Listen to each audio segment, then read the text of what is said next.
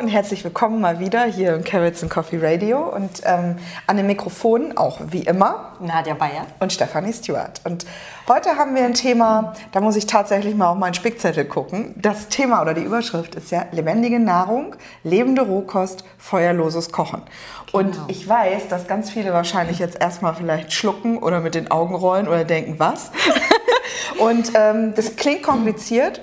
Und tatsächlich ist es das auch ein bisschen. Ein bisschen schon. Ein Ne? bisschen schon, aber damit wir es jetzt unkompliziert auch besprechen können, äh, schauen wir uns mal an, was sich überhaupt dahinter verbirgt. Also Rohkost ähm, ist wahrscheinlich jetzt bei Wahrscheinlich allen den auch hängen geblieben. Was. Ja, genau. Rohkost erstmal ist unverarbeitet, mümmel ich halt so meine Möhrchen, das verstehen wir so unter Rohkost. Genau. Den rohen Apfel, die rohe, rohe Karotte, den rohen Salat, genau. Jetzt wird es schwieriger. Lebende Rohkost. Was meine ich damit? Genau. Man redet ja sonst immer so lebendige Rohkost oder so und lebendige Nahrungsmittel, denken wir halt immer an unverarbeitet. Wir meinen da heute aber was anderes. Mhm, Da gehen wir aber auch nochmal genau drauf ein. Ne? Ja, genau. Also Stichwort, vielleicht nochmal um die Brücke zu unserem letzten Podcast zu schlagen. Da ging es um Darmbakterien. Können wir mal im Hinterkopf behalten. Genau. Ne? So, Irgendwas genau. mit Bakterien wird es halt zu tun haben. Und feuerloses Kochen ähm, klingt ja auch spooky. Ja. genau. Und so ein bisschen, huh, ne? Ähm, Was, was, genau. Was meine ich damit? Ne? Warum Genau. habe ich diesen Titel gewählt? Ähm, ja, feuerloses Kochen, das ist einfach ein Begriff, den man gerne für den, für, für den Vorgang der Fermentation verwendet. Mhm, Das ist auch heute ein ganz großer Punkt, ne, das Genau. Thema. Könnt ihr euch merken, alle da draußen Alle schon mal. Genau. Fermentation, okay. Was, Stichwort, genau. Mhm. was, was heißt denn das genau? Dann steigen wir doch da mal gleich ein. Was, was heißt fermentieren, fermentierte Lebensmittel, Fermentation? Ja, weil es sagt nicht unbedingt jedem was oder jeder verwendet es, aber keiner weiß, was es eigentlich ist. Stimmt. Bist du das? Ja, ja, jeden Ja, ist ja Tag. jetzt total gesund. Ich mache jetzt Detox mit Fermentation. 30 Tage Detox mit Fermenten. Aber wir werden hier, wir schweifen schon wieder. Genau, wir bleiben auch heute auf Kurs. Genau. Ähm, Also was sind Fermente? Fermente ist letztendlich, oder fermentieren, das heißt nichts anderes als, da arbeiten Enzyme. Und Enzyme wird auch oft verwendet. Was ist das jetzt wiederum? Genau, ich nicke jetzt schlau. Genau, du weißt es aus der Ausbildung. Aber das sind letztendlich in der Regel Eiweiße, die Stoffe umsetzen. Das sind kleine Katalysatoren, die wir im ganzen Körper haben. Jede Zelle hat ja zigtausende von Enzymen, die unseren Stoffwechsel regulieren. Also die bauen Dinge ab, die bauen Dinge um, die bauen Dinge auf. Ähm, die regulieren letztendlich unser Leben. Und die brauchen zum Beispiel Vitamine und Mineralstoffe, damit sie richtig auf Turbo laufen. Also wenn ich jetzt zum Beispiel mir irgendein Vitamin fehlt, irgendein Mikronährstoff, dann laufen diese Enzymreaktionen nicht so schnell. Also sie steuern, wenn man so will, Reaktionen und brauchen dafür sozusagen äh, ein bisschen Hilfe. Okay. Und ähm, das ist letztendlich, was Fermente sind. Fermente sind Enzyme. Wenn wir jetzt meinen, wenn wir jetzt von Fermentation reden, dann meinen wir eigentlich einen Prozess, der nennt sich Gärung. Und Gärung weiß ich nicht, sagt ihr was? Gärung, Fäulnis? das Ja, so also ich hätte jetzt auch spontan, ne, kennt das vermutlich jeder von, äh, ich lasse Lebensmittel irgendwie rumgammeln, lasse die eine Weile liegen und dann passiert was mit denen. Was Ne? passiert, genau, was passiert dann? Ja, und dann werden ähm, Bakterien aktiv, die da irgendwie arbeiten. Ne? Und dann passiert was mit dem Lebensmittel. Genau. Und das ist letztendlich was Fermente, also wenn wir sagen fermentiertes Lebensmittel, dann ist das also enzymatisch verändert. Aber diese Enzyme habe ich nicht da reingetan unbedingt. Das kann ich natürlich machen in der Lebensmitteltechnologie. Aber das sind einfach, die sind in den Organismen enthalten, den kleinen Mikroorganismen. Die enthalten ja genauso wie wir ähm, Enzyme. Und diese Enzyme machen dann alles Mögliche. Also letztendlich machen die Bakterien was, aber wer das eigentlich macht, sind die Enzyme in den Bakterien. Okay. Das und wenn ich fermentiere, dann steuere ich den Prozess und lasse es nicht einfach nur liegen. Geschehen. Und, ne? Oh, es kann passieren. Manchmal fermentiert da sowas vor sich hin, wo man denkt, äh, schmeckt besser wie vorher. Huch, wer hätte das gedacht? Oder du denkst, boah, ey, jetzt, das äh, riecht ja fies, das ist obersauer oder das, das stinkt. Dann ist da nicht nur Gärung im Spiel, also meistens, wenn es fies stinkt, dann ist Fäulnis. Und dann ist das auch für dich ein Warnsignal. Lass die Finger davon, weil das der Körper meistens überhaupt nicht toleriert. Also da kriegst du in- eine Lebensmittelvergiftung. Hingegen, wenn Dinge gären, also gären bezieht man mehr so auf die Zerset das Zersetzen oder das Umbauen von kohlenhydratreichen Lebensmitteln und Fäulnis eher ist der Umbau von eiweißreichen Lebensmitteln. Ah, okay. Und das riecht dann entsprechend. Also immer wenn du auch anders isst, ne, wenn du jetzt gestern viel Fleisch gegessen hast oder Fisch oder Eier, dann riecht dein Stuhl anders, als wenn du gestern Kartoffeln und weiß ich nicht, ähm, Gemüse. Ähm, Gemüse gegessen hast oder mehr Obst. Dann hast du wahrscheinlich beobachtet, okay, wenn ich mehr Obst esse, dann habe ich mehr Blähung, weil Gärung ist immer verbunden mit viel Gasbildung. Und wenn du Fäulnis hast, hast du in der Regel weniger Gasbildung, aber dafür, wenn dann mal Gas kommt, riecht es ziemlich übel. Okay. Das ist eigentlich so. Schon mal hier ein Indikator. genau, was, was gerade Ja. abläuft. Ne? Aber wahrscheinlich ist ja so auch mal ähm, das gezielte Fermentieren auch entstanden, oder? Durch versehentliche Stehen lassen. stehen lassen und dann, oh Mensch, das Ja. schmeckt jetzt aber irgendwie Ja, wahrscheinlich so ein Steppenindianer hat er vor seiner Jurte, hat er so eine alte Blase hängen gehabt vom Schwein und hat sich, Mensch, Mensch unsere, unsere Pferde hier, Stuten haben viel zu viel Milch, jetzt hab ich mal was ab. Ja, ist jetzt ein bisschen überspitzt, aber so ähnlich ist es entstanden. Also wenn wir einfach mal unpasteurisierte Rohmilch nehmen und lassen die mal stehen, dann sind da ja von der Milch, also da sind von der Kuh alleine schon Bakterien drin, die kommen so teilweise vom Euter runter, aber sind auch in der Milch selbst drin. Und wenn ich die stehen lasse, da sind ja von Natur aus Milchsäurebakterien drin. Und die säuern dann meine Milch, die wird dann so ein bisschen dick, Dickmilch entsteht. Das ist, wenn man die Rohmilch nimmt. Ja. Ähm, und so, denke ich, hat man das auch beobachtet. Man hat einfach zu viel mal gehabt von irgendwas. Das können auch tierische andere Produkte sein, das können pflanzliche Produkte sein. Ähm, dass man dann festgestellt hat, ups, das schmeckt jetzt anders, aber es hält sich auch lang. Also das ist eines der ältesten Konservierungsverfahren, die der Mensch je entwickelt oder entdeckt hat. Das kann man mit Milch machen, das kann man mit äh, Pflanzenkost machen. Und darauf wollen wir ja heute ein bisschen eingehen. Was ich ganz spannend finde, als ich so ein bisschen mit, mit dem Thema auseinandergesetzt habe, dass wirklich äh, die Menschen das schon ganz, ganz lange machen und mit also auf die kurioseste Erfindung gekommen sind, dass sie wirklich alt, die essen, also zum Beispiel, die, man hat wohl bei, Stein, bei den Steinzeitmenschen Mägen gefunden, die die vollgestopft haben mit pflanzlichem Material, um dort ihre Pflanzen, ihre Ernten einzulagern, also um die haltbar zu machen, weil der Magen von Wahnsinn, Tier, ja. von einem erlegten Tier ist ja sauer. Ja. Ne, da sind ja, ist Ja, ja, ja, klar, Magensäure drin. Und das ähm, plus, wenn die einen Wiederkäuer genommen haben, ne, in der Regel haben sie das, ne, da ist dann nicht so viel Magensäure im Spiel, sondern viel, die haben ja so ein, vielleicht hast du schon mal gehört, also so einen Vormagen, so einen Pansen. Ja, und, ja, das und da ich verdauen Hund meiner Mutter. Der hat einen Der hat, nee, der hat die gefressen. Aber ja, Panzer. Weil das wäre mir neu. Ich Also schweife hier Wiederkäuer- wieder ab. Wiederkäuender Dackel, das wäre genau. was Nein, nein, aber der liebte Panzen. Also das ist bei Hunden eine Leckerei. Ne? Interessant, Ja. ja. Und das haben wohl unsere Vorfahren auch. Die haben Magen, also wenn die, wenn die ein Tier erlegt haben, haben die oft den Mageninhalt gegessen, weil dort ja das Pflanzenmaterial dann fermentiert Ja, total war schlau, durch ja. die Bakterien. Und dadurch war es scheinbar, haben die festgestellt, irgendwie bekömmlich oder schmeckte irgendwie ganz anders interessant. Oder vielleicht hat es auch Krankheiten kuriert. Ne? Darüber wollen wir heute auch ein Mhm. bisschen reden. Also es hat scheinbar einen gesundheitlichen Nutzen gehabt. Und also die, Menschheit macht es schon sehr lange. Also vom Steinzeitmenschen über Steppenbewohner. Und da passiert halt einiges während der Fermentation, was den Leuten scheinbar beim Überleben geholfen hat. Also wir reden heute nicht über was sehr Banales, sondern eigentlich was, was sehr Archaisches und sehr lange Bestehendes unserer Menschheitsgeschichte. Und wir essen heute, sage ich mal, wenige Dinge, die noch fermentiert sind. Ganz wenige. Ja, wir müssen uns auf jeden Fall gleich mal angucken, was das alles so ist. Aber kann man sagen, ich habe noch eine Frage, also dass die Fermentation ist im Grunde das feuerlose Kochen dann, oder? Weil ich, oder kann man das so sagen? Ja, weil Kochen, was heißt Kochen? Kochen heißt ja eigentlich bekömmlich machen.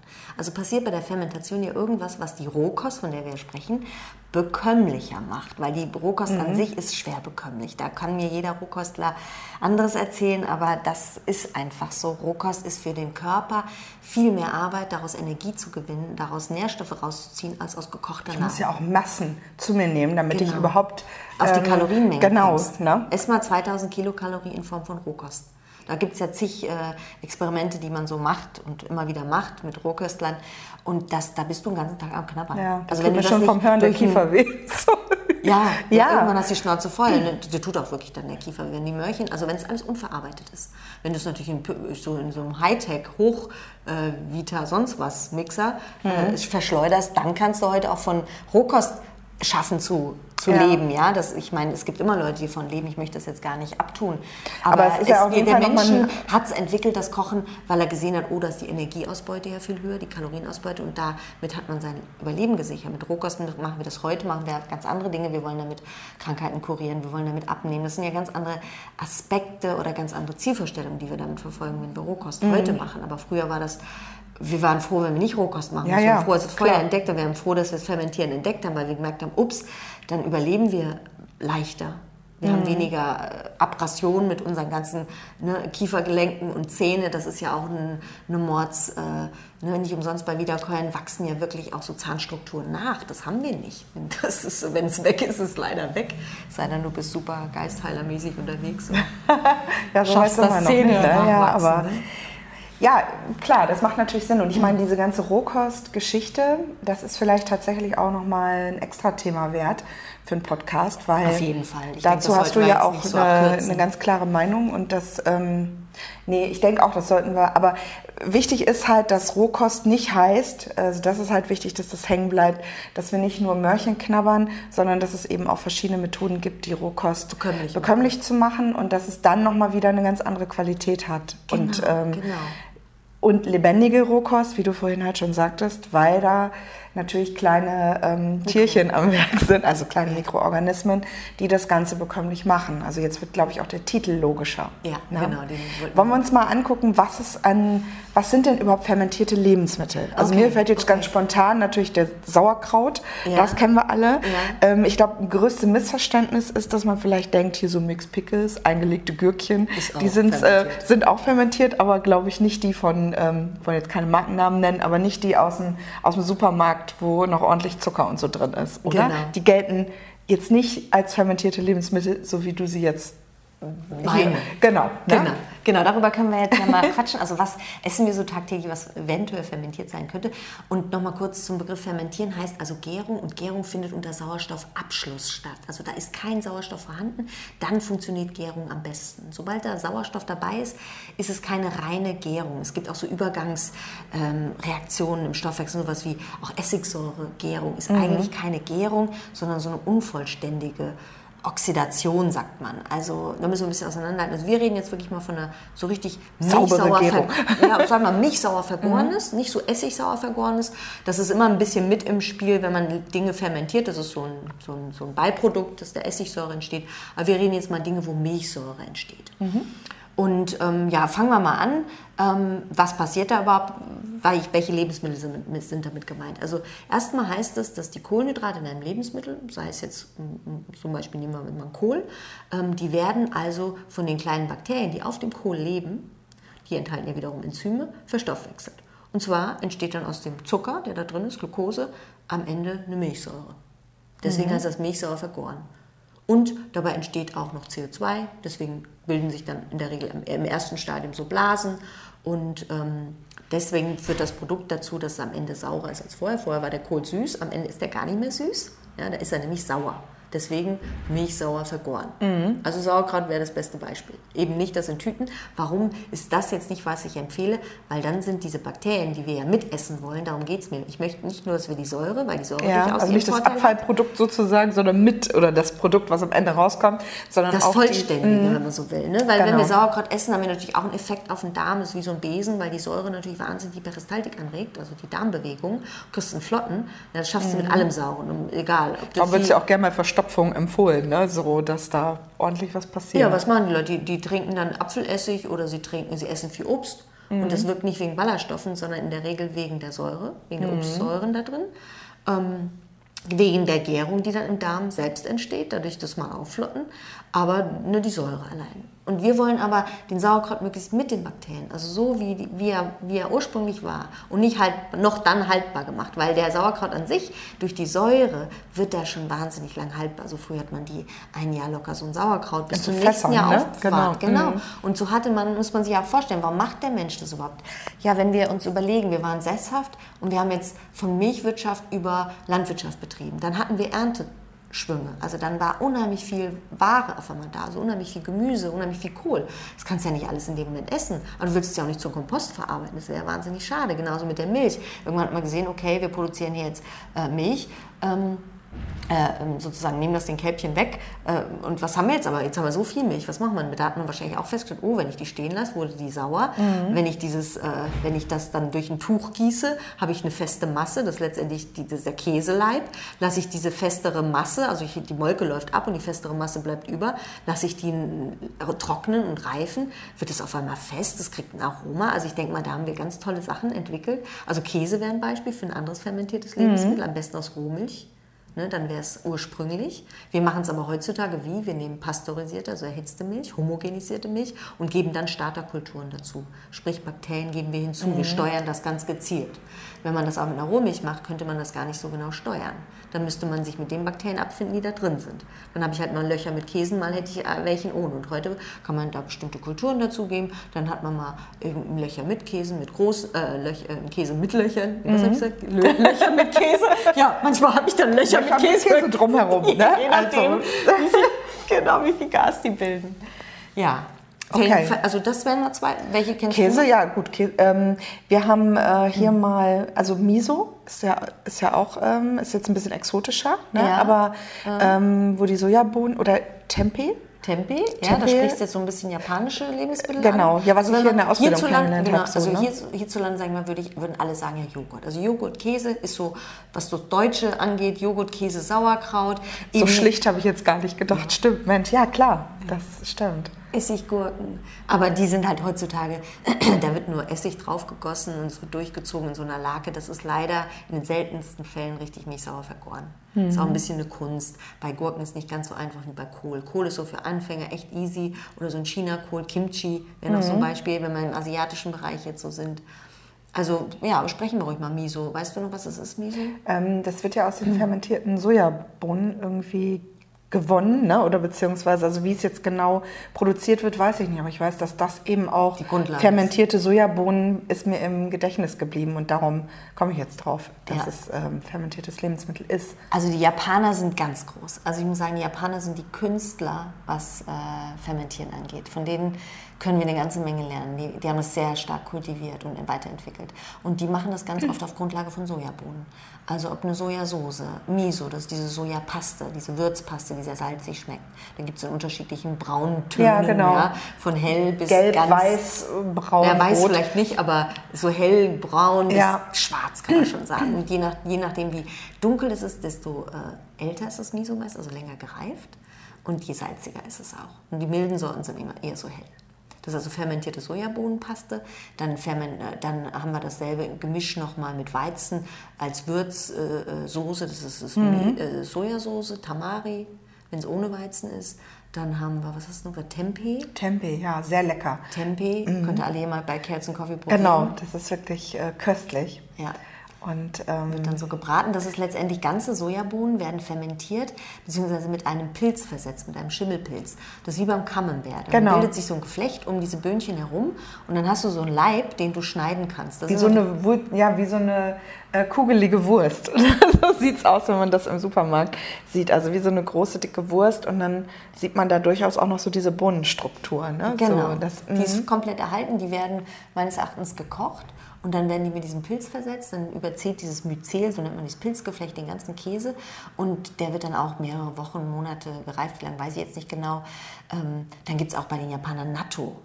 Natto ist jetzt das in letzter Zeit immer mehr im mhm. Gespräch, weil das so viel Vitamin K2 enthält. Da können wir auch nochmal drüber reden. Es gibt kein Lebensmittel, was mehr enthält. Und ähm, Natto ist ganz eklig, muss ich ehrlich sagen. Ich war mal in Malaysia und da war ich äh, beim Frühstücksbuffet und da gab es Natto. Und ich dachte, was ist das? Ne? Das, waren so, das waren die Sojabohnen. Und wenn du da mit dem Löffel reingegangen bist, die essen das in der Regel zu, äh, zu Reis, die Japaner. Und dann meistens noch Umeboshi-Aprikosen, können wir auch gleich mal drüber mhm. was das ist. Also das, ist, das stinkt höllisch. Ähm, das ist auch wieder mit einer Bakterienkultur versetzte Sojabohnen. Und die bilden dann so ein, so ein schleimiges Fäden. Also mhm. man kann das ziehen wie, ziehen wie so wie Kaugummi und das hat, ähm, da bilden sich halt so starke Schwefelverbindungen, deswegen muffelt. Also für unseren, ne, wir würden denken, das, das kann man doch nicht essen, aber so denken die Japaner über unseren Käse. Die sagen, wie könnt ihr vergammelte Milch essen? Ja, ja. Das ist nur Gewohnheit. Der Mensch ist echt ein Gewohnheitstier und Geschmack kann man erlernen. Aber wenn man das nicht denkt, dann denkt man erstmal, i, das ist Fäulnis, da wage ich mich nicht dran. Aber wenn man es probieren würde, dann würde man sagen, oh, ich glaube, es ist trotzdem genießbar, wenn es auch nicht lecker schmeckt. Und ich denke mal, die Menschheit hat genug Versuche gemacht die wusste halt mhm. irgendwann, was kann man essen, was kann man nicht essen. Insofern sollte man sich auch ein bisschen darauf verlassen, was einen die Vorfahren so. Auf jeden Fall wäre es gesund, wenn man es probiert. Auf jeden Fall wäre es gesund, ja. Ob es einem schmeckt, ist eine andere Sache. ja. ja. Also Natto, Miso, Tempeh, Sojasauce hatten wir jetzt. Mhm. Joghurt, ähm, Joghurt, Käse, genau. Dann, Sauerkraut halt. Äh, was ist so modern? Modern ist ja sowas wie Brottrunk. Ah ja, genau, stimmt. Ne? Das mhm. ist ja auch un unpasteurisiert, das ist lebendig noch. Ein richtig schöner Brottrunk. Oder Wasserkefir, Milchkefir kennt ihr vielleicht auch. Ne, Es gibt zwei Sorten. Man kann sich ja diese Käfirknöllchen im Internet bestellen oder früher hat man die von der Nachbarin bekommen. Dann Richtig, da man gab es so ähm, wie ein Kettenbrief. Halt. genau, hat man sich die Mikroben so rumgereicht. Ne? Stimmt, Man stimmt. weiß natürlich nicht, was man da von der Nachbarin dann so bekommen hat. Es gab auch Hefeteige, so, ne, wo man Ja, die, die ja. man so weitergegeben Ja, hat. und da bist so. du nämlich genau beim Stichpunkt, wenn wir bei Kefir auch mal sind. Da äh, sind, also eben haben wir geredet, also diese japanischen Produkte sind sehr oft mit Milchsäurebakterien und mit Schimmelpilzen versetzt. Das klingt jetzt erstmal gefährlich, aber es gibt ganz harmlose Schimmelpilze, die wir auch für unseren Camembert verwenden. Das ist irgendeine Penicillium-Art. Penicillin, Pini, na egal. Hier die Penny Dingens. Genau, wo man auch äh, Antibiotika Genau. macht. Ja, weil das wusste man. Hat Ja. man gesehen, da wo der Schimmel wächst, wachsen keine Bakterien mehr. Also es war eine Konservierungsmethode. Und diesen Keim hat man irgendwann entdeckt, Mensch, also dieser Pilz, der produziert einen Stoff und das ist letztendlich Antibiotikum, was Bakterien abkillt. Ne? Das ist echt spannend, allerdings. Also Brottrunk, Wasserkefir, Milchkefir und Kefir ist jetzt zum Beispiel eine Mischung. Ist Bakterien und Pilze. Also Hefepilze besonders. Und die Hefepilze, wenn die den Zucker abbauen, bilden die halt ganz gerne Alkohol. Und ein bisschen mehr Gas.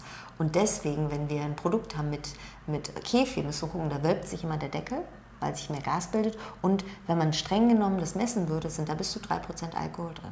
Ah, okay. Also Vorsicht, wer noch hier schwere Geräte Entzug oder ja, also es ist, also ist wirklich, wenn man wer sensibel schmeckt das auch. Oder denk, äh, Kombucha, kennst du Kombucha? Ja, da hatte ich auch mal so einen ähm, Fladen, hätte ich fast gesagt. Die sehen ja auch aus wie Ja, so ein großer? Pilz. Äh, Sieht aus wie so ein ekliger, wabbeliger, ja, wo schwammiger- sich, wie eine Qualle Und der wächst, oder? genau, wie eine Qualle, stimmt. Und dann zieht der auch so Fäden, wenn der wächst. Und ähm, ja, sah ein bisschen aus, so damals wie so ein eingelegtes Gehirn oder sowas in so einem Glas. Ne? Ja, ja. Ähm, aber ja, ist halt auch schon sehr, sehr lange so ähm, als, als Wundermittelchen wird das so gehandelt. Also Was ist das genau? Diese wabbelige Masse. Ich habe mir gedacht, oh, was ist das jetzt ein Pilz oder was ist Ja. das? Nee, ich habe mal recherchiert, das ist kein Pilz. Das sind Acetobacter, das ist so eine Art von Essigsäurebakterium, zusammen mit Zellulose und noch so ein paar anderen Kulturen. Und dieses, das ist eigentlich ein Zelluloselappen, der so ver, verwebt ist mit diesen ganzen Pilz- und Bakterienstrukturen.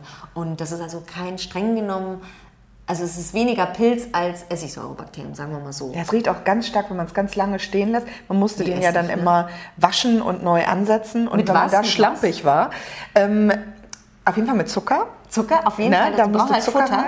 Ja. Äh, Tee. Welcher also, Tee, weißt du es noch?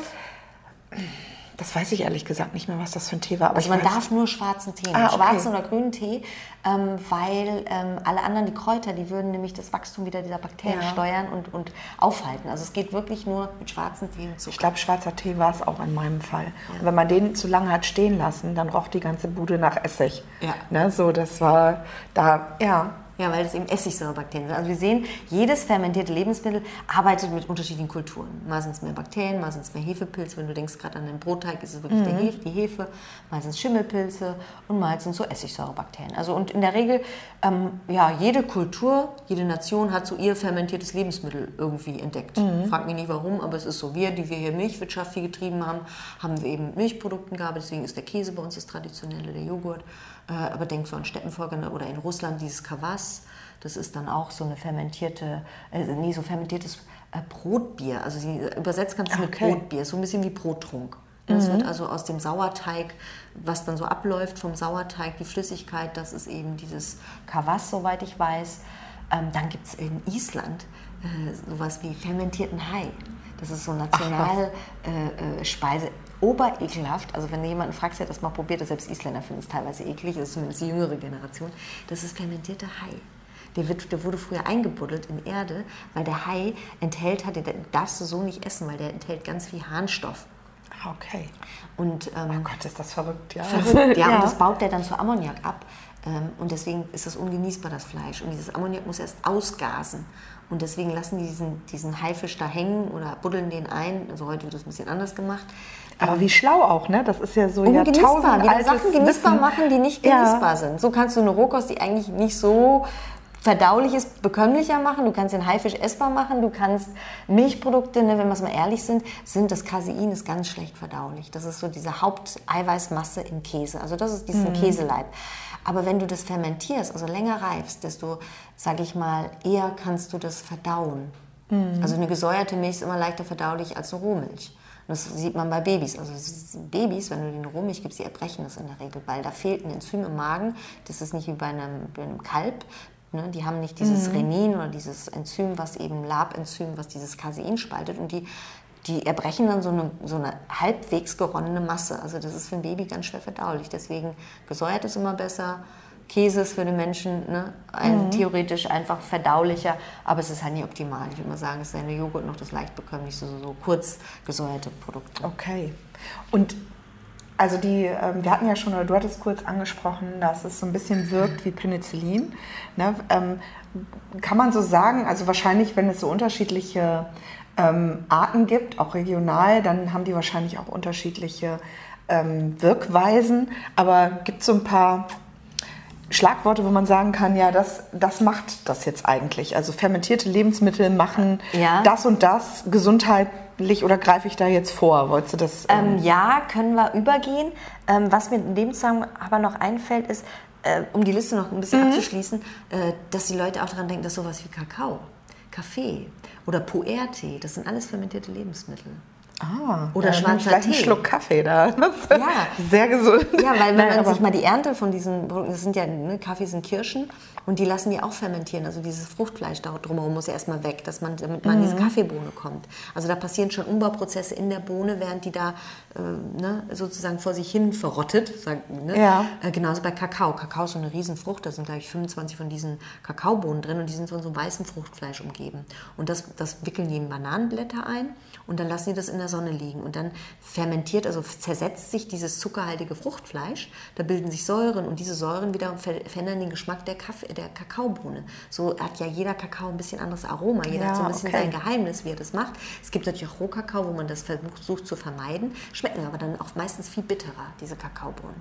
Also wir essen sehr vieles, wo wir gar nicht uns bewusst sind, dass das äh, ähm, fermentiert ist. Beim schwarzen Tee muss ich eine Einschränkung machen, ist eigentlich eher eine Oxidation, weil da kaum Mikroorganismen im Spiel sind. Aber Puer-Tee, der kann teilweise mhm. jahrelang äh, gereifen, der ist dann auch teuer, äh, ist in Japan, meine ich, nee, China, ich glaube Puer-Tee ist China, also bis zu fünf Jahre gereifte, das sind dann auch Kostbarkeiten. Das wissen wir auch von einem Wein. Wenn du willst, ein Wein ist noch ein fermentiertes Lebensmittel, ein Bier ist ein fermentiertes Lebensmittel. Beim Wein und beim Bier nimmt man Hefen. Mhm. Aber die setzt man ganz gezielt zu. Ja, klar, das und, stimmt auch. Da, also da, ja.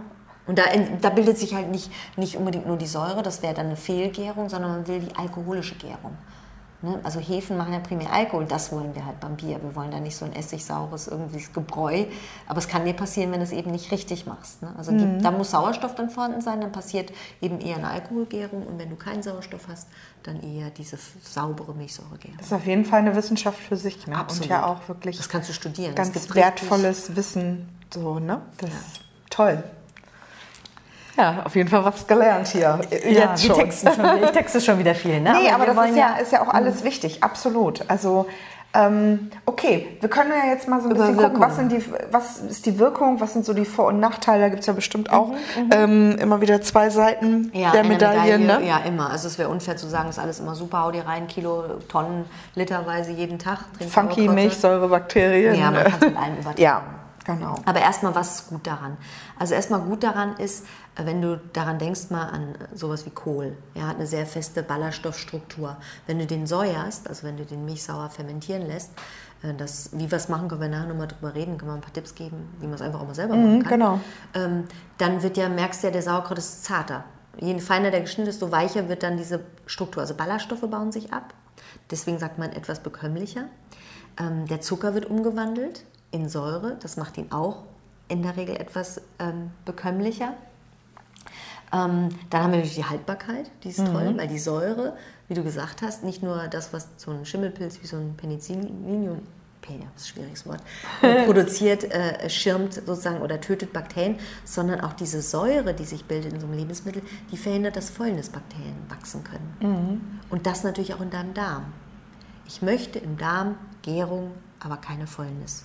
Wenig Fäulnis, eher Gärung aber natürlich auch die, nicht zu viel Gärung. Aber Gärung ist auf jeden Fall das, was für den Menschen mhm. besser ist, weil es Fäulnis verdrängt. Und Fäulnis ist immer das, was eher krank macht. Also ich besiedle meinen Darm sozusagen mit guten Bakterien dann Genau. Auch, ne? Erstens das und zweitens, du, dadurch, dass du Säure konsumierst, säuerst du den Darm auch etwas an, beziehungsweise ganz besonders den Magen. Und ich brauche einen sauren Magen, um gut zu verdauen. Deswegen vielen Leuten empfehle ich, wenn die Verdauungsprobleme haben, zum Essen fermentierte Lebensmittel zu essen. Das kann auch sowas wie eine Umeboshi-Aprikose sein. Das ist so aus der japanischen, mhm. äh, aus der ähm, makrobiotischen Küche. Mhm. Ne? Oder eben, wir haben auch Fermentgetränke, die wir ja bei uns auch haben, dieses Mikroflora. Man kann äh, ein bisschen äh, Apfelessig naturtrüben. Also es gibt so bestimmte Säuren, die man verwenden kann, möglichst nicht pasteurisiert, damit man noch den Effekt der mhm. Mikroorganismen dabei hat, um zum Beispiel die Verdauung zu unterstützen. Und auch nicht zwingend hier Actimel oder sowas, ne? Nee, um muss gar nicht sein. Ne? Genau. Weil Actimel, was ist da drin? Zuckerbomben. Ja, Was genau. willst du dann? Hast du deine, tolle, deine tollen Keime, aber du führst die automatisch den Zucker drin, dann kannst du auch lassen. Mhm. Sag ich mal ganz ehrlich. Ist ja auch mal wichtig an der Stelle, ne? da mal so ein bisschen ähm, sensibel ja. zu machen, ne? weil das natürlich scheinbar die einfachste Wir wollen jetzt Möglichkeit nicht gegen nee, diese Firmen, nein, nein. tausend. Ne? Ähm, ist jetzt nur eine, die, ich, die mir jetzt gerade... Ja, weil die in den Werbungen ne? halt auch sehr... Richtig, aber da gibt es auch andere. Also Wisst möglichst nicht. Genau. So schnell die Kurve wieder kriegen. genau. Also, okay, zum Essen. Also, also erstmal, wir haben, wie du sagst, also wir, haben, wir führen uns super Bakterien zu, wenn wir es richtig machen natürlich. Ähm, wir führen uns Säure zu, die die Verdauung unterstützt. Ähm, wir haben haltbares Lebensmittel, was wir rein theoretisch ohne Kühlschrank aufbewahren können. Und das ist ja das Interessante, warum haben die Menschen das gemacht? Die hatten früher keine Kühlschrank. Ihr müsst euch auch vorstellen, was hat man früher gemacht? Wir stopfen heute alles in die Gefriere, Friertruhe mhm. oder in mhm. den Kühlschrank. Das ging ja nicht. Also was musste man, was sollte man denn anders machen? Das war so clever und das, so haben wir überlebt. Und das Tolle ist, dabei muss man sich vorstellen, wenn der Zucker jetzt abgebaut wird, was wird denn aus dem Zucker außer noch Säure? Da wird zum Beispiel Vitamin C draus. Und wenn man, sich, wenn man weiß, Seefahrer früher, die sind ja alle ans Skorbut verreckt. Also wenn die ihre Entdeckertouren da gemacht haben über, den, über die Weltenmeere, ähm, Kaiser Tiberius und alle möglichen Leute, die viel äh, geschippert sind, die haben ja schwer mit Skorbut zu kämpfen gehabt. Das war, was war das nochmal? Meine Ernährungsexpertin. Ich gucke mal aus dem Fenster. Also Vitamin C-Mangel. Genau, ganz, ganz ganz äh, schlimme Krankheit. Ja. Ne? Also fängt mit blauen Flecken an, dann fallen die Zähne aus, Bindegewebe reißt förmlich, ne? also der Knochen hält nicht mehr an der Stelle, wo er hält, also normalerweise sein soll. Ja, eine ganz, ganz schlimme Sache. Krankheit. Ja. Und wenn man sich vor zu Steppenvölkern in der Mongolei oder so, ja, da wächst kein schön Kohl und Obst äh, toll, wie wir das alles haben. Die haben dann diese, die in der Jurte, neben der Jurte wirklich so einen Ledersack gehabt, da haben die die Stutenmilch reingeschüttet und haben die ein, zwei Tage da drin gelassen. Und dann bildet sich nämlich durch die Keime Vitamin C aus dem Zucker, aus der Laktose, aus dem Milchzucker. Und so haben die kein Das war echt abgefahren, ja. Sehr ja. schlau. Absolut. Sehr absolut ober. Also Respekt. Ja. Ja, was kann das noch? Weißt du, hast du schon mal selber was ausprobiert und was beobachtet bei dir? Ähm, nee, tatsächlich habe ich äh, selber noch nie mich nee, noch nicht rumexperimentiert. Ich weiß, wir haben in der Ausbildung äh, den, den Kohl ne? selber gemacht. Ähm, und auch Kimchi haben wir gemacht. Kimchi haben wir gemacht, genau. Joghurt haben wir gemacht. Ja, absolut. Und ähm, da habe ich mir dann auch mal vorgenommen, das machst du natürlich auch mal zu Hause, habe ich natürlich nicht. Also ich ähm, genau, ja, aber ja und da sagst du spannend. früher, was die Leute gemacht haben, die haben sich wirklich so, so Einsäuerungspartys veranstaltet ja. und das, das ist heute wieder richtig trendy. Also es gibt wirklich in guck dir YouTube, also wenn du wissen willst, wie es geht, Fermented Foods, die Amis haben immer da mehr äh, online da kannst du richtig schöne Anleitungen dir holen, wie du das selber machst. Ich kann da auch was dazu sagen. Ähm, aber, und da, da lohnt sich man trifft sich wirklich mal und du sagst, du hast jetzt zwölf Kohlkoppe oder, oder Chinakohl oder Möhrchen, Brokkoli, du kannst ja alles Mögliche einsäuern. Ja. Selbst Obst kannst du einsäuern. Du kannst, also, kannst deinen Sojajoghurt, du kannst deinen Kokosmilch, Kefir machen. Also du musst nicht immer tierische Produkte, du musst nicht nur Pflanzen nehmen, du kannst Kokosmilch nehmen. Also man kann dollsten Sachen machen gewusst wie. Ja, und es ist immer irgendwie mehr, wenn man sich mit gesunder Ernährung beschäftigt, ja immer irgendwie back to the roots. Ne? Es ist also das, ähm, sich auf das besinnen, was was schon mal gut war. Warum Richtig. soll das auf einmal nicht mehr gut sein? Genau. Das ist noch gut. Alles andere geht halt schneller. Ne? So, das Eben, ist immer das unser ist Problem. Problem. Ja. Aber ich sag mal, wenn man das ein bisschen organisiert, man kann ja Arbeitsteilung machen. Okay, machst du mir das, ich tausche das für dich. Ja. ja ich sag mal, ich mache einmal in der Woche, koche ich irgendwie geile Basenbrühe oder äh, sonst was Brühe, kriegst du von mir äh, und ich mache dir dafür ein paar Gläser Sauerkraut, die du dann, wenn sie fertig sind, in den Kühlschrank stellst. Und das hält sich dann wirklich in Ewigkeit. Also Ach, man muss jetzt so Lust, das zu machen. Das ist doch der Sinn und Zweck unserer ja, Veranstaltung. Ja, okay, gut. Aber das ist, ja, ne? Also, ich schweife ab. Wirkung. Genau. Also äh, ich bin ja so ein Verdauungsfreund. Also es hat ganz viel mit der Verdauung und Darm zu tun. Und das Milieu bei uns allen ist wirklich aus dem Ruder.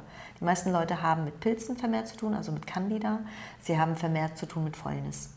Das macht sich dann in Schmierstuhl bemerkbar, in Blähung bemerkbar, in all mögliche Verdauungsstörungen, Völlegefühl, Sodbrennen selbst. Ne? Das kommt oft durch Magensäuremangel. Da hilft dann auch ein bisschen Säure oder was Milchsaures zum Essen mhm. zu konsumieren.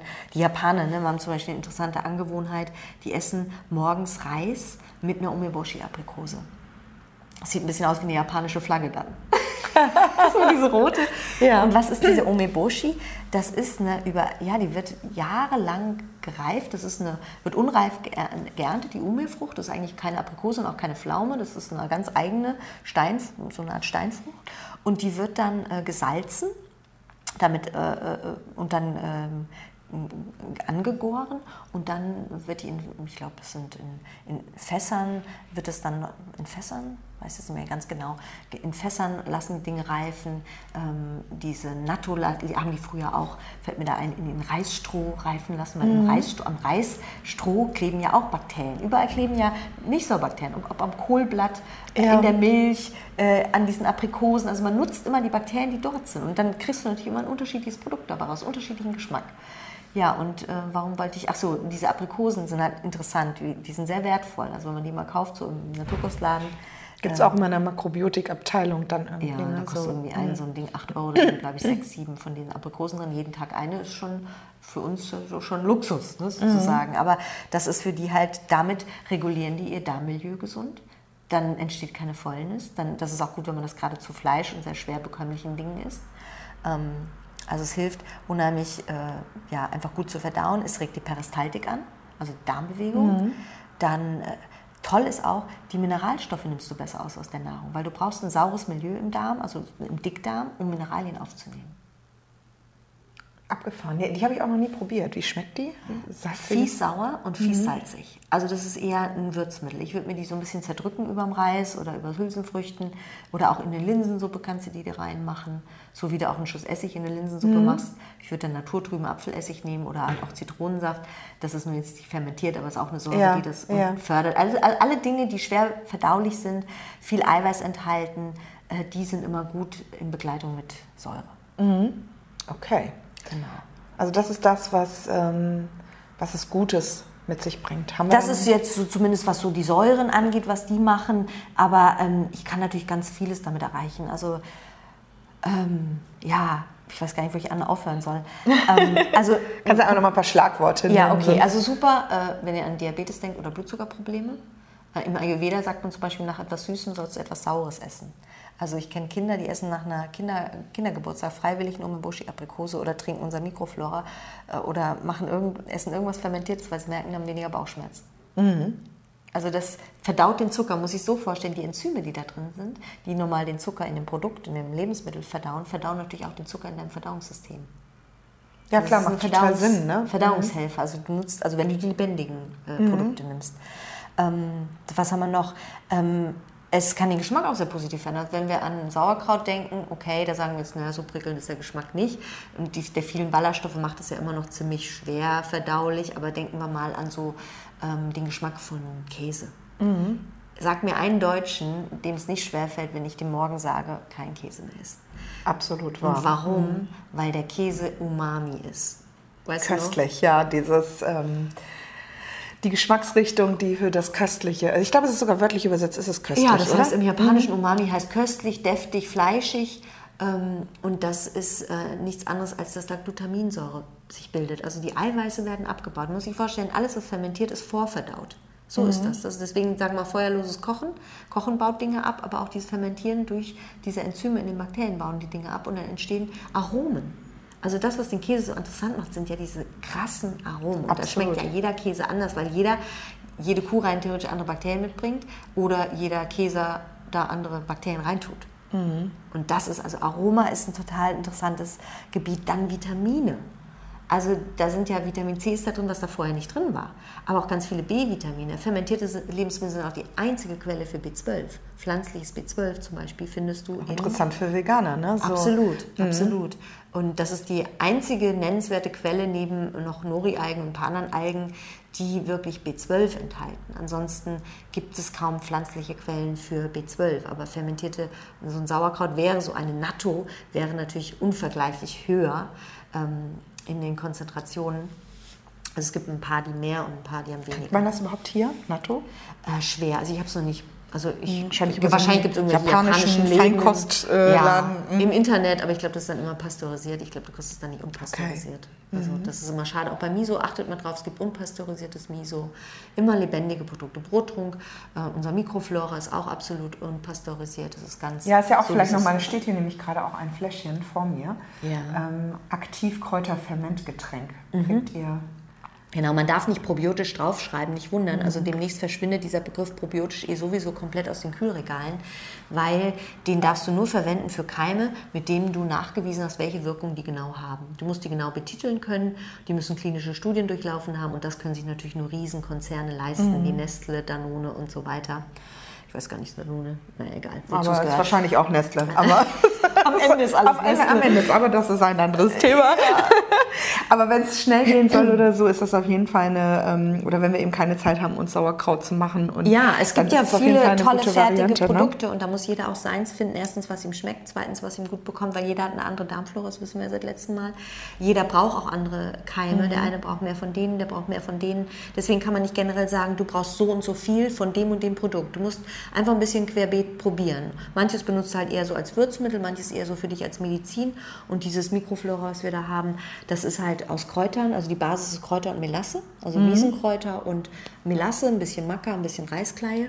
Und das wird, das erzähle ich aber äh, äh, gleich noch, mit effektiven Mikroorganismen fermentiert. Ah, okay. Das ist so eine ganz besondere Mischung an vier verschiedenen Arten von ähm, Mikroorganismen. Also das sind Photosynthesebakterien, das sind Milchsäurebakterien, das sind äh, Hefen und das sind noch äh, Acetobacter. In so einer Mhm. Okay. bestimmten Komposition. Und das gibt halt auch so ein säuerliches, äh, goldbraunes äh, ähm, Getränk, was man dann wirklich wie so, man kann das Schnapsglasweise, man kann aber auch viel weniger. Ich kenne auch Leute, die testen das aus und nehmen nur Tropfen davon. Also da gibt es gar keine strengen Vorgaben. Okay. Ja, gut. Ja. Vorteile, gibt es noch was, was wir unbedingt noch nennen müssen? Äh, Wir müssen ja gar nichts, aber ähm, es Äh, macht ja so wollen? viel Spaß. ja, vielleicht auch interessant, dass es auch Giftstoffe wirklich abbaut und auch zum Beispiel bestimmte sekundäre Pflanzeninhaltsstoffe, die manchmal nicht so gut verdaulich sind. Sowas wie Oxalsäure, bestimmte Phenole. Es gibt ja auch nicht nur alles ist gut, was in Pflanzen drin ist. Und deswegen sage ich auch bekömmliche machen. Selbst Gifte, man hat mittlerweile festgestellt, diese Mikroorganismen können, äh, können wirklich ähm, giftige Substanzen, die in unserer Nahrungskette sich befinden, abbauen. Ne? ja, das ist natürlich wirklich interessant. ne? Also Schwermetalle, glaube ich, das schaffen sie nicht, aber von Dioxine über ganz verschiedene Verbindungen, die können abgebaut werden und insofern bereinigt es, wenn man so will, auch Lebensmittel. Ja, Nachteile sollten wir auch mal Genau, das wäre jetzt auch meine nächste Frage gewesen. Ist alles gibt toll? es Nachteile? Also ich habe die schon äh, ähm, durchaus in den Beratungen auch erfahren von den Leuten, auch selber am eigenen Körper. Also wenn man zu viel nimmt, klar kriegt man Dünnpfiff. Mhm. Kann der Stuhl auch mal zu sauer werden, dass es am Bobo brennt. Ja, da, da weiß Ja, man dann gleich zu viel Gärung im Spiel. Das kriegt man auch, wenn man zu viel Kohlenhydrate isst, zu viel Zucker, zu viel Obst, dann kriegt man das auch, Mhm. weil dann die eigenen Bakterien das machen. Also ich kriege einen Flotten. Ähm, wenn ich das falsche Produkt habe, kann ich mir da auch äh, vielleicht einen Keim reinholen, den ich nicht haben will. Deswegen immer ein bisschen Vorsicht mit so, wenn mir jemand irgendeinen Kombucha oder einen Kefir schenkt, Ja. möchte ich gerne wissen, hat die Person ordentlich sauber gearbeitet? Also hat die den Kombucha schön abgedeckt? Hat die das, was die in der Milchsauer vergoren hat, auch unter schönem Luftabschluss das äh, hergestellt? Ähm, in der Regel kann deine Nase, deine Nase ist ein ganz guter Indikator für, ist es gut oder nicht gut. Und spätestens dann dein Geschmack, da kannst du dich ziemlich drauf verlassen. Und du wirst dann an den Bauchschmerzen merken. Also du kriegst dann ne, irgendwelche, meistens kriegst du, dass es treibt. Ähm, wer aufpassen sollte, ist, wer mit Säure nicht so gut klarkommt, generell. Es gibt ja auch Leute, die mit den Schleimhauten schon bei Essig reagieren, mit Zitrone. Oder Leute, die Histaminunverträglichkeiten haben. Okay. Und da ist es, sage ich mal, trotzdem gut, diese Lebensmittel zu essen, aber eben in ganz kleinen Mengen und in den Akutphasen vielleicht nicht. In den Akutphasen, wo man sagt, jetzt mache ich erstmal eine Diät, wo ich sehr viel histaminreiche Lebensmittel rausnehme, da gehören die jetzt nicht rein, da gehört jetzt der Sauerkraut nicht, da gehört der Käse nicht hin, da gehört nicht der Rotwein hin, da gehört auch kein äh, Mikroflora dann hin. Und dann langsam, tropfenweise kann man das wieder hinzunehmen. Die Okay. Toleranz sollte steigen, wenn der Darm und wenn die Verdauung auch wieder stabilisiert ist. Okay. Das sind eigentlich so die primären Nachteile. Und manches ist auch sehr Yin, wenn du noch an TCM denkst. Wir haben ja Yin und Yang und das sind eher yinnige Lebensmittel. Ja. Und sie kühlen stark, das merkt man auch, wenn man dann zu viel davon isst, dann kühlt mich das. Mhm, Okay. Und Okay. das sind so. Hm, vielleicht noch ein Tipp jetzt irgendwie, wie macht man's? Weil wir sind, wir schielen hier schon wieder auf die Uhr, weil das ist immer. Ja, wir ist wollen auch ja immer nicht so über eine Stunde wollen wir ungern Ja, gehen. aber ne? es ist auch schwierig, sich da kurz zu fassen, weil es ja wirklich, also das finde ich auch hochinteressant. Aber ist vielleicht schon immer so eher so eine Lehrstunde. Ne? Ja, machen wir daraus. absolut. Ich glaube, nächstes Mal sind wir wieder ein bisschen lockerer. ne? Wir haben immer mal ein paar Episoden da, äh, ja, denke ich, die Sträume dazwischen. Ja, aber sein. in erster Linie geht es natürlich um die Information, aber wir wollen natürlich auch so ein bisschen Spaß an dem Thema vermitteln und ähm, Und das ist, man hört sich eher an, als dass man es liest. Ich Ja, denke, das ist auch auf jeden Punkt. Fall. Ich, ich kriege so viele E-Mails immer jeden Tag mit Informationen, die ich mir aneignen kann. Aber ich merke, ich tue es eher, wenn ich mir einen Podcast nebenher anhören kann, in der Bahn oder auf dem Crosstrainer oder beim Spazierengehen äh, oder mir ein YouTube-Video. ja, und Es es bleibt dann so. das hängen, was einem auch wichtig ist Eben, persönlich. und den Rest, den Aber man kann sich halt immer wieder anhören, das ist ja auch schön. schön, ne? genau. genau. Aber vielleicht jetzt tatsächlich noch mal zum Schluss, also wenn du jetzt nicht noch irgendwas hast, was dir auf der Seele brennt. Ja, über EM würde ich ganz gerne noch reden und über wie man es denn macht. Also wenn Genau, ihr, wenn ihr, also wenn ihr es selber auch- machen Mhm. wollt, ähm, ganz einfach. Ähm, wie gesagt, gibt es zig Videos, die ihr euch bei YouTube äh, anhören könnt. Ähm, es ist aber recht simpel. Das, die Grundlage für zum Beispiel so Gemüse ist, wenn ihr mal äh, einen einen Weißkohl nehmen wollt, was sehr einfach geht, oder einen Chinakohl für Kimchi, dass ihr dieses Gemüse einfach schön fein schneidet. Ihr wascht das nur grob vorher, ne? wenn da jetzt irgendwelche Erdreste ist, wäscht ihr die vorher ab, aber du willst ja nicht Bakterien alle abwaschen. Richtig, also nicht, so, ne? Du äh, wäschst die einfach mit klarem Wasser, arbeitest mit sauberen Brettern, du arbeitest auch nicht, außer beim Schneiden vom, von dem Kohl, nicht mit Metall ne? später, also mit Rühren und sowas in dem Produkt bitte nicht mit Metall, nur mit Holz. Also du schneidest diesen Kohl zum Beispiel ganz klein und dann zerstanzt du den mit einem, irgendeinem Stampfer und Salz. Du gibst Salz hinzu und du stampfst das Zeug. Warum? Weil du willst, dass das Wasser austritt mit dem Zucker aus dem Inneren des Kohls. Ah, okay. Mhm. Und das Salz hilft, dieses, diese Flüssigkeit da rauszuziehen. Und das Salz hilft, dass diese Gärung in Gang kommt, ohne dass sich vorübergehend da die falschen Keime ansiedeln. Das ist so in dem Übergangsstadium ist das Salz ganz wichtig. Später ist es weniger wichtig. Wie viel Salz, das ist, müsst ihr ein bisschen euch eine Anleitung richten, damit euch da nichts umkippt. Ähm, am Anfang würde ich mich immer an die, an die Vorgabe halten. Später probiert ihr mal mit weniger, weil weniger ist oft mehr und reicht auch. Und dann wird das sozusagen zerstampft und dann ganz dicht in so ein Einmachglas könnt ihr das schichten. Also wenn ihr es ganz simpel wollt, so ein altes Wegglas oder so, ne, was oben schön dicht sich zu Mit so einem. Gummiring, ne? Ja, genau. Also ihr, ihr, ihr, stampft das da ordentlich rein ähm, und gießt es dann mit Flüssigkeit auf. Also mit dem, was sich so an Flüssigkeit da unten gebildet hat beim Stampfen. Es dauert halt ein bisschen, bis man das alles schön klein gestampft hat. Dann schichtet man das so drei Viertel des Glases ein, schließt mit einer Schicht Flüssigkeit ab und dann ist wichtig, die ganzen Kohlblätter müssen runtergedrückt werden, sodass da oben nicht an der Oberfläche irgendwas schwimmt. Meistens nimmt man ein, ein abschließendes Kohlblatt, was man da drüber legt, beschwert das Ganze entweder mit einem Abstandshalter wie ein umge umgestülptes Glas oder man kann gefülltes, äh, ähm, gefüllten äh, Beutel, Plastikbeutel mit äh, Wasser nehmen, also irgendwas, was das Kohlblatt runterdrückt und dann verschließt du das ähm, Luftdicht. luftdicht. Genau, es geht darum, dass oben noch ein bisschen äh, Luft äh, bleibt, ganz bisschen, damit ähm, das Gas, also, also es sollte nicht randvoll sein, aber so ein bisschen Luft darf noch bleiben. Und durch dieses Wegglas, es gibt auch manche Wegglase, die haben oben noch so eine Öffnung, dass das Gas, was sich dann bildet, so entweichen kann. Aber in der Regel platzen die Dinger nicht. Also mir ist noch keins geplatzt. Das kann durch diesen Gummiring in der Regel entweichen. Okay. Und dann lässt es an einem relativ zimmertemperierten Ort über 20 Grad stehen. Man sagt so bis 24 Grad, zwischen 18 und 24, 24 Grad fängt es gut an zu gären, so ähm, zwei Wochen lang. Und dann stellst du an einen kühleren Ort zwischen 15 und 18 Grad. Dann kannst du dir dein eigenes Sauerkraut zusammen machen. Du kannst auch mit Chinakohl geht es viel schneller. Es sind sieben Tagen dein Kimchi, da kommt dann Knoblauch und Chili. Wir machen das ja in der Ausbildung hier immer, zeigen wir euch genau, wie es geht. Also das ist, ist eine Wissenschaft für sich, aber so schwer ist es nicht. Also habt da keine Angst. Das man kostet halt nur ne? Zeit. Das So, kostet Zeit. Macht daraus mal ein Event am Wochenende mit, mit den Freundinnen, mit den Freunden, mit der Family. Kinder machen das, machen, das macht das auch total viel Spaß. Guckt euch ein paar Videos an. Und wenn ihr das zu umständlich findet, dann greift zu sowas wie unser Mikroflora, kauft euch Brottrunk, musst aufpassen, ist Gluten drin. Nehmt halt ein Produkt, was ihr mögt, geschmacklich, äh, was ihr vertragt. Und, ähm, und das so auf einer Daily Basis. Also ruhig jeden Tag ein kleines Schlückchen davon zum Essen, vorm Essen, nach dem Essen, je nachdem, was ihr so konsumiert. Probiert ein bisschen rum. Ja, super. Ja. Da kann man schon mal was mit anfangen. Genau. Genau, jetzt ist. Haben wir noch irgendwas, was wir. Ich nehme mal gerade einen Schluck Tee. Ja, du musst immer so viel sprechen. ich, ich bin ganz trocken. genau, dann. Ähm, Ja, also das Einzige wäre noch so ein bisschen EM. Also, weil das ist schon was Besonderes. Also effektive Mikroorganismen könnt ihr auch gerne mal googeln, euch schlau machen. Das geht zurück auf einen japanischen Agrarwissenschaftler, wie so ein Professor, ähm, der in Okinawa geforscht hat, viele Jahre lang. Und der hat sich nämlich mit Böden, mit der Regeneration von Böden beschäftigt. Unsere Böden sind ja auch total zerstört durch Ja. diese intensive Landwirtschaft.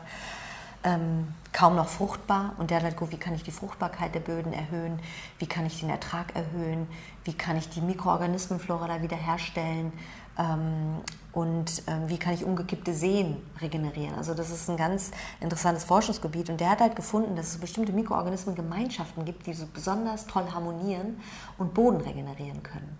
Und die nannte er effektive Mikroorganismen. Das, Das war ist der, ja der Japaner Teruo Higa heißt er. Jetzt muss ich hier mal gerade lesen. Japanischer Professor für tropischen Gartenbau an der Landwirtschaftlichen Fakultät, bla bla bla, in Okina, auf Okinawa. Und ähm, der hat gesagt, es gibt eigentlich nur drei Sorten von Mikroorganismen. Einmal dominante regenerative, dominant degenerative und Opportunisten. So nannte er die drei Gruppen. Was schön. heißt das? Also die einen sind dominant und kommen meist in geringer Zahl vor, aber die sind ziemlich dominierend. Also die sagen, wo es lang geht. Da gibt es die Guten und die Bösen. Die Guten im sind in der richtigen Regel- Leben, ne? Genau. So. Die Guten sind in der Regel Milchsäurebakterien und die produzieren Antioxidantien, weil die mögen ja keinen Sauerstoff. Das Milieu soll ja anaerob sein, also Antioxidantien. Die Schlechten, die produzieren freie Radikale, sprich Sauerstoffverbindungen. Die wollen wir nicht. Und die Opportunisten, das sind die Mitläufer. Die schließen sich dem an, der da den Marsch bläst. Und er hat festgestellt, dass eine kleine, also eine kleine Gruppe von dominanten, guten Keimen kann alle anderen mitreißen. Und so hat er Böden rekulti also, äh, ja, rekultiviert. Und das hat er dann irgendwann auch innerlich getrunken und hat gesehen, ups, da hilft da ganz vielen Leuten, selbst wenn man es innerlich nimmt. Also es gibt auch EM-Produkte wie unser Mikroflora, was man innerlich einnehmen kann. Ja, was diese, letztendlich diese Familie an Mikroorganismen enthält. Also ihr seht, es gibt, das ist kein großes Geheimnis. Es gibt einfach verschiedene Mikroorganismengemeinschaften. Man muss einfach gucken, welche bewirkt bei Ja. mir die positiven Effekte auch aufs Immunsystem. Viele Leute nehmen das ja auch, um die Immunabwehr zu stärken, weil du trainierst damit dein Immunsystem im Darm. Ne, weil das ist nun mal der Hauptsitz aller Immunzellen. Ne? Und wenn die immer so Keimen begegnen, dann ähm, machen die sie stark. Ne? Ja, und ich glaube, ganz wichtig ist auch so die Message, ja schon vom letzten Mal, dass Keime auch, auch wirklich sind. gut und wichtig Ja, sind. ja. Und wir nicht immer alles, mm, ja, und alles schrubben und sauber und, ne? Im Gegenteil, und wenn Schrubben, dann EM in eine Sprühflasche machen, ja, Mikroflor und damit sprühen, kein Witz. Du kannst damit putzen, du kannst mit deinem Kühlschrank desinfizieren. Oder Obst und Gemüse putzen damit, ne? Kein Witz, damit Ja, waschen. total Sondern ein bisschen teuer, muss ich halt dann, es gibt ja was für äußerlich und innerlich, wir haben halt nur das für innerlich. Aber das ist natürlich echt ein super Tipp. Das, Ja. Also ja, spannend. Ganz äh, vielfältiges Einsatzgebiet und äh, traut euch ran an das Thema, kombiniert es am besten dann, wir können ja auch mal einen Beitrag nochmal über Ballaststoffe machen, wir lassen uns was einfallen, dass es Ja. für euch nicht langweilig wird. Es ist ein unerschöpflicher Äh. Bereich, das Thema Ernährung und gesunde Gesundheit. Ne? Also da lassen wir auf jeden Fall nochmal schöne Sachen. von, von uns hören. Und, und denkt auch ruhig an, an, an, auch an die Pflanzen. Ne? Also ich, ich finde das immer eine ganz schöne Vorstellung.